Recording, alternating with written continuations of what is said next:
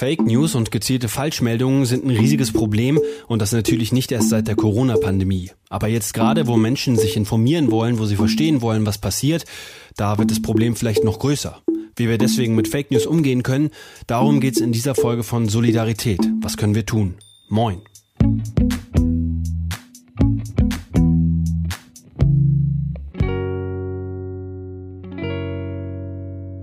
Hallo zu einer neuen Ausgabe Solidarität. Was können wir tun? Mit mir, Lars-Henrik Beger und mir, Lisa Tuttlis. Hi. Fake News sind ein riesiges Problem, nicht erst seit der Corona-Pandemie, doch auch gerade jetzt, denn in dieser Situation, wo ständig neue Erkenntnisse kommen oder neue Entscheidungen gefällt werden, da wollen Menschen sich natürlich informieren. Viele tun das über klassische Wege, Radio, Fernsehen, auch über Podcasts. Da gibt's ja gerade einige, die ziemlich erfolgreich sind zu dem Thema, aber eben auch über Facebook, Instagram oder WhatsApp. Also genau da, wo Fake News ihr Unwesen treiben. Die Initiative Lie Detectors, die will genau gegen diese kursierenden Falschmeldungen etwas tun und fängt so früh wie möglich damit an, nämlich in der Schule. In Workshops besuchen erfahrene JournalistInnen Schulklassen und sprechen mit ihnen über Fake News und Journalismus im Allgemeinen. Doch gerade jetzt, wo die Aufklärung so wichtig wäre, da sind die Schulen immer noch weitestgehend geschlossen. Wie die Lie Detectors trotzdem weitermachen, das erzählt uns jetzt Juliane von Rappert Bismarck. Sie hat die Lie Detectors gegründet. Hallo Juliane. Hallo. Ich persönlich, ich merke das gerade ganz konkret in meinem Umfeld. Immer mehr Menschen kommen auf mich zu, die vorher nie so wirklich Probleme mit Fake News hatten, die jetzt aber sagen, ich habe da was gehört oder was gelesen, ich weiß nicht, ob das stimmt, wie kann ich herausfinden, ob das jetzt stimmt oder nicht? Wie erlebst du das gerade? Gibt es mehr Fake News, sind mehr Fake News unterwegs oder ist das eigentlich wie immer? Ja, also wir sehen, dass zumindest äh, jetzt vor allen Dingen ähm, das Interesse an unserem Projekt besonders steigt. Also wir sind ein, wir sind ja, wie ihr gesagt habt, ein gemeinnütziges Projekt und wir setzen uns zum Ziel, die Demokratie zu stärken, indem wir jungen Menschen und auch Lehrerinnen und Lehrern den sicheren Umgang mit den digitalen Medien, mit der digitalen Informationswelt ähm, vermitteln, damit sie somit fähig sind, Fakten von Falschmeldungen zu trennen und auch den professionellen Journalismus besser zu verstehen. Und was ganz wichtig ist, dass wir, ähm, wir sind unabhängig und unser Ansatz ist politisch neutral. Ähm, wir machen das mit rund 200 Journalisten in drei Ländern momentan, also in Deutschland, Belgien und Österreich. Ähm, und ähm, wir haben dafür auch schon netterweise einige Preise und Auszeichnungen für bekommen. Und wir tun das, ähm, wie ihr bereits sagt, weil es eben sehr viele Falschmeldungen gibt. Ähm, zu, zum Beispiel momentan dreht sich sehr vieles um das Coronavirus. Ähm, und da sehen wir in der letzten Zeit allerlei Falschmeldungen. Also zum Beispiel ähm, stellen sich da tatsächlich Leute die Frage, können sich Corona-Kranke ähm, tatsächlich mit dem Einnehmen von Knoblauch oder Zwiebeln selber zu Hause heilen? Ähm, oder wurde dieses Virus tatsächlich von Klimaschützern in die Welt gesetzt? Ähm, und es gibt tatsächlich Menschen, die sich sorgen, dass das Virus letztendlich einfach nur als Ablenkung funktionieren soll, während eine tödliche Technologie in die Welt gesetzt wird. Und da muss man sich vorstellen, dass das dazu führt, dass Menschen auch jetzt in dieser Krisenzeit weit reisen, um Mobilmasten ähm, anzugreifen und mitunter in, in Brand zu setzen. Also mhm. die 5G-Masten äh, Masten sind das. Ja, ganz genau, ähm, genau. Mhm. Und also wir machen uns schon lange Sorgen. Ähm, über Desinformation. Aber was gerade passiert, ist ein sehr gutes und auch beunruhigendes Beispiel dafür, ähm, was passieren kann, wenn Falschmeldungen für bare Münze genommen ähm, werden und weltweit kursieren dürfen. Nämlich eine generelle Verunsicherung ähm, eine Verwirrung, ein nicht mehr wissen, was man überhaupt noch glauben kann. Und das ist zum Beispiel jetzt zu Corona-Zeiten so gravierend, dass die Weltgesundheitsorganisation selbst vor einer Infodemie warnt, das heißt eine Pandemie von, von Falschmeldungen. Ähm, und das ist das geschieht nicht nur zur Wahlperiode, sondern, sondern tagtäglich und fast unmerklich auf all den Plattformen, die bereits genannt worden sind. Ähm, und das kann auch das Treffen von informierten Entscheidungen, ähm, von Tatsachen informierten Entscheidungen so schwierig machen und damit auch den, den demokratischen Prozess, der ja wirklich darauf äh, basiert, dass informierte Entscheidungen getroffen werden kann. Deswegen tun wir, was wir tun. Ähm, ich kann darüber auch reden, wie wir jetzt arbeiten, aber dazu kommen wir, glaube ich, gleich yeah. später noch. Ähm, also du hast gesagt, äh, die WHO warnt sogar schon vor einer Infodemie, also eure Arbeit wahrscheinlich äh, wichtiger denn je. Und wir haben es äh, vorhin schon gesagt, die Lie Detectors, die wenden sich mit dem Thema Umgang mit Fake News gerade an äh, Schulklassen. Warum ausgerechnet diese Zielgruppe? ähm, weil wir gesehen haben, also diese unsere, unsere unser Projekt gibt es seit drei Jahren und das ging darum, dass ich im Rahmen einer Recherche, ich bin selber Journalistin ähm, und zwar 20 Jahre lang sehr glücklich Journalistin und im Rahmen einer Recherche für eine Dokumentationsserie ähm, merkte ich, was bei jungen Menschen im digitalen Schulhof so kursiert. Ähm, und da hatte ich einen ganz besonderen ein besonderes Aha-Erlebnis von einer 13-Jährigen, die mir sagte, wenn damals, da ging, das war noch 2016, wenn ihre Klasse es könnte, dann würde die Hälfte der Klasse äh, in den Vereinigten Staaten für Trump wählen statt für Hillary Clinton. Natürlich konnten sie nicht wählen, es war eine deutsche Klasse. Ähm, das war ein sehr, ein sehr mittelständisches Gymnasium und da fragte ich, warum denn? Und da schickte sie mir dann äh, auf ihrem, von ihrem sehr schlechten kleinen Handy, das ihre Eltern auch beschützt geschützt hatten und so. Ähm, eine ähm, schickte sie mir eine Nachricht weiter. Da kursierten die wildesten Gerüchte zu ähm, keine Ahnung, dass Hillary Clinton irgendwelche CIA-Agenten umbr umbringen ließ und so weiter. Und das kursierte via WhatsApp. Und als ich fragte, was ist denn deine Quelle? Da sagte sie, äh, lass mal gucken. Und dann sagte sie, ähm, Insta. Das war ein Insta-Foto, das via WhatsApp in ihrer kleinen Freundesgruppe kursierte. Es hatte hunderte von kleinen Herzchen darunter. Das war schon sehr weit gereist. Und keiner dieser Kinder hatte sich wirklich darüber Gedanken gemacht, wer das überhaupt geschrieben hatte, warum, ähm, wo das herkam und überhaupt wie glaubwürdig das war. Das haben wir halt gesehen, dass Kinder, ähm, Jugendliche, junge Menschen denken sehr, sehr oft, nicht in Quellen, sondern in Plattformen. Ähm, und das macht das Verifizieren, also dieses Durchdenken einfach noch viel schwieriger. Ähm, was wir auch gesehen haben, ist, dass Lehrer zum Beispiel und auch Eltern ähm, sind sich vielleicht ähm, bewusst darüber, dass es ein Problem gibt mit der Informationswelt und äh, also dieser Flut von Informationen und Desinformation, die die Kinder äh, zu sich nehmen. Aber wenige fühlen sich tatsächlich äh, bereit darüber zu sprechen, weil es auch diesen digitalen Graben gibt. Also man muss sich vorstellen, wir Erwachsenen denken äh, bei Nachrichten und Informationen denken wir vielleicht an eine Zeitung, an einen Sender, ähm, an, ich weiß nicht, an ähm, an eine Fernsehschau. Ähm, vielleicht denken wir an Die ganzen Facebook. traditionellen Medien quasi. Ganz genau, traditionellen Medien mhm. oder auch Facebook und Twitter. Bei jungen Menschen ist das radikal anders. Die informieren sich via YouTube, Instagram, WhatsApp, sehr gerne über TikTok heutzutage über Twitch, auch über ähm, Spielplattformen wie Fortnite.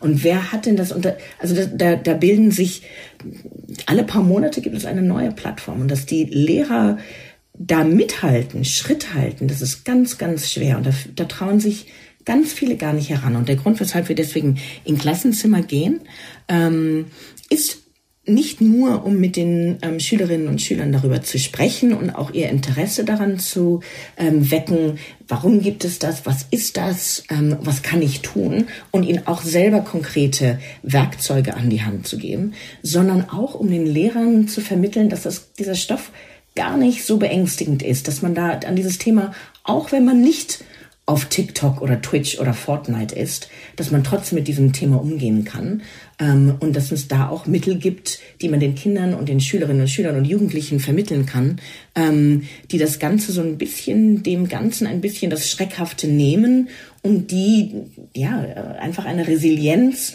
und ein kritisches Denken langsam vermitteln und dieses, dieses kritische Denken langsam in den täglichen Umgang mit den digitalen Medien ähm, einbaut.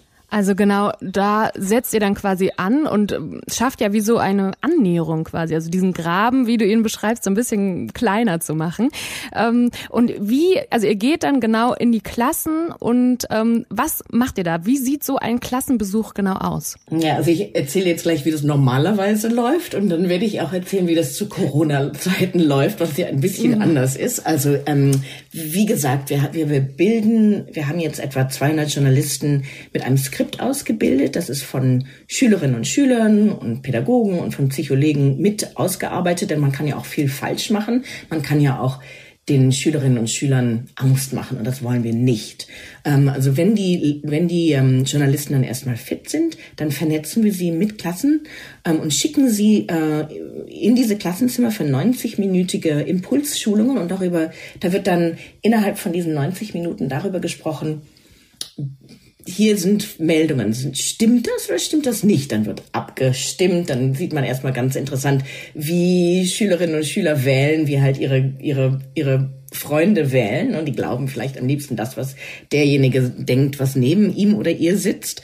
Ähm, äh, und dann wird darüber gesprochen, sehr interaktiv. Was ist das? Wie nennt man das? Das ist ganz wichtig, dass die Schülerinnen und Schüler, vor allen Dingen die Jungen, vor allen Dingen die Zehnjährigen und Elfjährigen, ihre eigenen Worte dafür benutzen, denn die benutzen da oft ganz andere Worte als die, die wir benutzen würden. Also die reden nicht über Propaganda oder Manipulation, sondern die reden eventuell über, das ist eine Gemeinheit oder das ist Cybermobbing oder die Jungs vor allen Dingen verstehen dann ganz leicht, ganz bald, das ist Clickbait.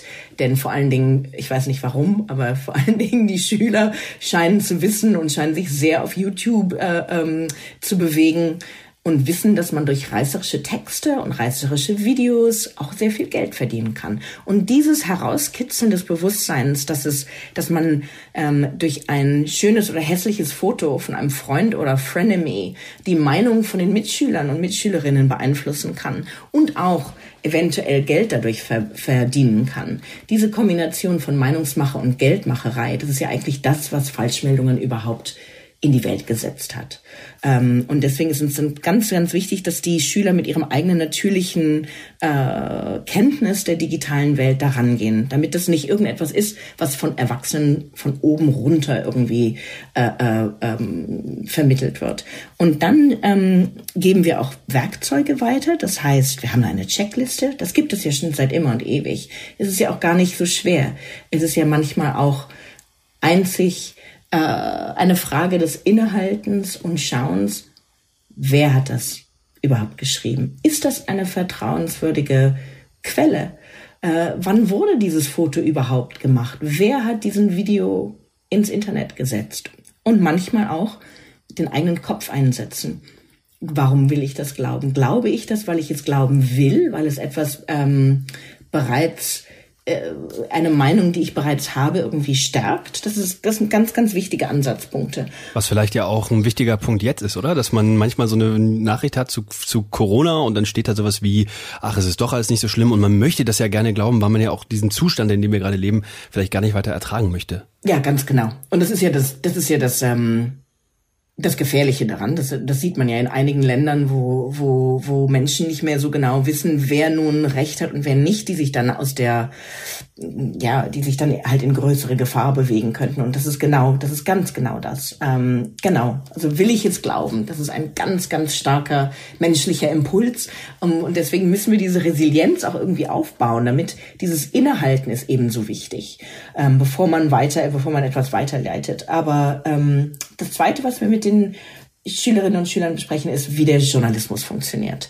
Denn wir wollen, und deswegen arbeiten wir auch mit professionellen Journalisten, weil wir wirklich vermitteln wollen, es gibt auf der einen Seite gibt es Falschmeldungen und auf der anderen Seite gibt es den Journalismus, der zwar sehr große ähm, Hürden hat und der auch wirklich mit einer sehr komplizierten Wahrheit ähm, zu arbeiten hat und der auch manchmal es nicht ganz hundertprozentig schafft, aber der tatsächlich ähm, professionelle äh, Qualitätsansätze und Ansprüche hat ähm, und der sich auch tatsächlich zum Ziel setzt, die Menschen zu informieren, nicht sie zu desinformieren. Und diesen Unterschied klar zu machen, das ist uns mitunter ganz, ganz wichtig. Deswegen arbeiten wir auch mit den Journalisten, die so wunderbar mit uns zusammenarbeiten. Mhm.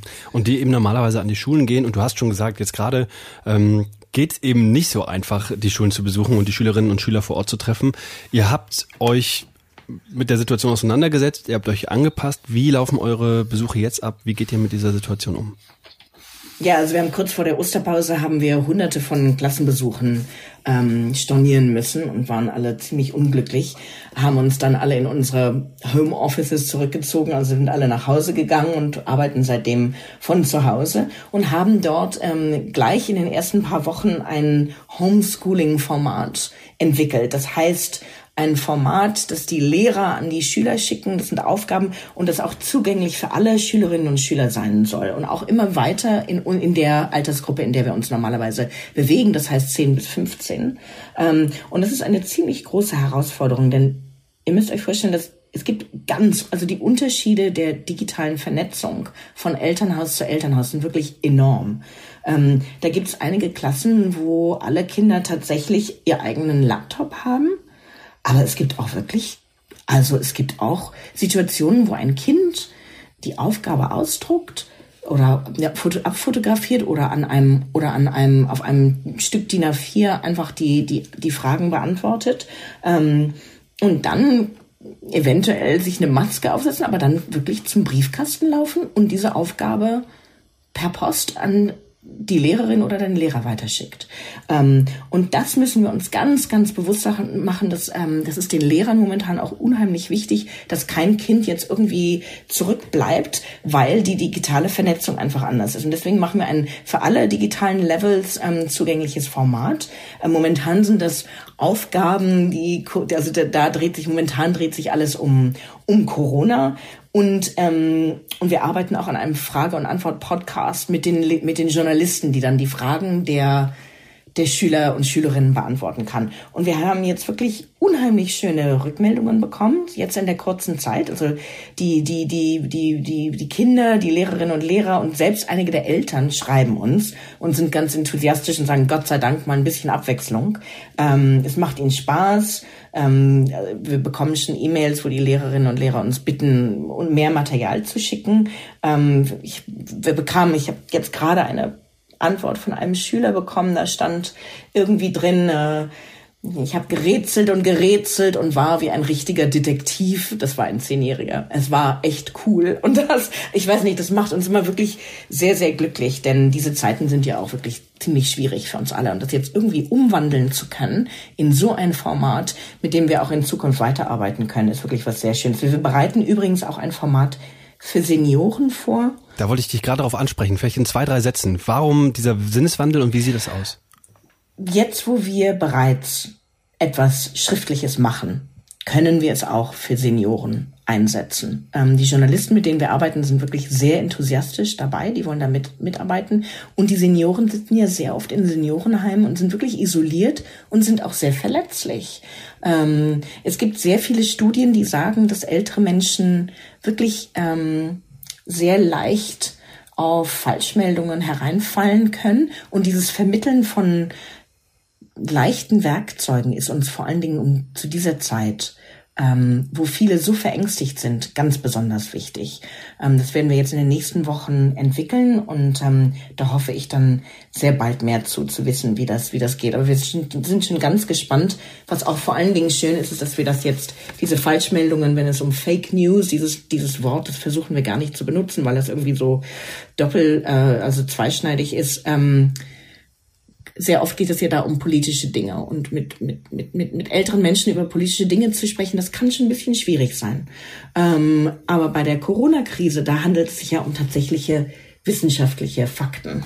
Und das, das es, es bedeutet ihnen ja auch etwas, ne? denn es geht ja um ihre eigene Gesundheit. Und deswegen glauben wir, ähm, dass wir da irgendwie ein sehr, sehr schönes Projekt starten können. Juliane, ähm, du hast es vorhin schon gesagt, bei euch machen vor allem Journalistinnen und Journalisten mit. Ähm, wenn ich jetzt nicht professionelle Journalistin bin, sondern einfach beispielsweise in meiner Familien-WhatsApp-Gruppe oder im Freundeskreis mitbekomme, dass jemand vielleicht auch nur versehentlich Fake News oder Falschmeldungen verbreitet, was kann ich tun? Man kann seinen Freundeskreis vor allem zum Innehalten ähm, antreiben. Ähm, viele dieser viralen Falschmeldungen sind ja, dienen ja dazu, äh, Gefühle wie Angst und Schrecken und Wut ähm, äh, herbeizuführen. Das ist ja leider bei den Plattformen auch so, dass sie dadurch auch ihr Geld verdienen. Ähm, aber wenn man einfach ein, einfach nur das einfache Innehalten und Warten, den eigenen Kopf einsetzen, nachdem diese ersten Gefühle vorbei vorbei sind und dann tatsächlich schauen, einfach diese ganz, ganz, ganz simplen Fragen. Warum glaube ich das? Warum fühle ich mich so? Wer hat das gemacht? Wer hat dieses Video reingesetzt? Wann wurde das getan? Was steht hinter der Schlagzeile? Und einfach Pause machen und überlegen, bevor man ähm, eine eine Meldung teilt, die eventuell nicht wahr ist ähm, und die eventuell auch weiter Ungutes in der Welt verbreiten kann, was wir ja auf keinen Fall wollen. Das ist ganz wichtig und gar nicht so mhm. schwer. Aber dafür muss man, das merke ich an mir zumindest, manchmal selber auch, ähm, darf man sich nicht von der Emotion übermannen lassen, dass man vielleicht gerade sauer ist oder enttäuscht ist, dass jemand, ähm, jemand sowas geteilt hat gerade in so einer Gruppe. Das fällt mir ganz schwer, das merke ich, ja. Wenn in meiner Familie auf einmal sowas aufkommt, dann habe ich selber gleich eine emotionale Reaktion und die muss man wahrscheinlich auch ein Stück zurückstellen. Ähm, ja, das stimmt. Also das ist natürlich selbstverständlich und ich glaube, wir sind alle bereits in der Situation gewesen, wo wir mit äh, sehr Menschen, die uns sehr, sehr eng und sehr, sehr vertraut sind, ähm, darüber sprechen. Aber weiter darüber zu sprechen ist ganz, ganz wichtig. Wir dürfen uns nicht einfach abschotten ähm, und in unsere, ja, in unsere Ecken uns zurückziehen, dort, wo wir nur mit denjenigen sind, die mit uns einverstanden sind. Das, das versuchen wir auch den, den Schülerinnen und Schülern zu vermitteln. Die Mitte, da wo es ein bisschen grau ist und wo es vielleicht ein bisschen so und vielleicht ein bisschen unsicher und gar nicht genau schwarz oder weiß ist oder eindeutig wahr und eindeutig unwahr, da, da tut sich ganz viel Interessantes und da sollte man sich zusammentun und da kann man auch sehr viel lernen. Das ist also das eine, was man tun kann und das ist ja unseren Podcast auch ganz wichtig, wie man sich eben gerade engagieren kann, ähm, sei es eben in Organisationen, Vereinen oder eben auch im Freundeskreis. Wie kann man euch denn unterstützen, ob als Journalistin oder als Privatperson jenseits Journalismus? Also wenn Lehrerinnen und Lehrer zuhören, dann könnt ihr euch gerne bei uns melden, einfach an, an, an uns schreiben, per E-Mail auf unsere Webseite gehen oder einfach per E-Mail info at lie-detectors.org ähm, oder also einfach ein bisschen bewusster mit den Medien umgehen. Da ist uns schon sehr, sehr geholfen. und äh, mit den Journalistinnen und Journalisten, mit denen wir arbeiten, da freuen wir uns sehr darauf, das jetzt sehr bald wieder ganz, ganz rasch ähm, weiter zu tun, auch in anderen Ländern. Da, da, da arbeiten wir sehr hart daran. Aber ja, einfach der bewusste Umgang mit den digitalen Medien, das ist, das ist das, was uns am allerwichtigsten ist. Und ähm, das kann auch jeder zu Hause machen. Also Bewusstsein, innehalten und auch den äh, Dialog führen. Das sind so die, die Tipps, äh, die uns Juliane von äh, Lie Detectors äh, gegeben hat. Vielen Dank, Juliane, für, für das Interview, für das sehr interessante Gespräch. Danke dir. Ja, danke euch. Und ähm, alle Infos zu den Lie Detectors, wie zum Beispiel auch äh, die E-Mail-Adresse und den Kontakt, die packen wir euch wie immer auch nochmal in die Show Notes von diesem Podcast.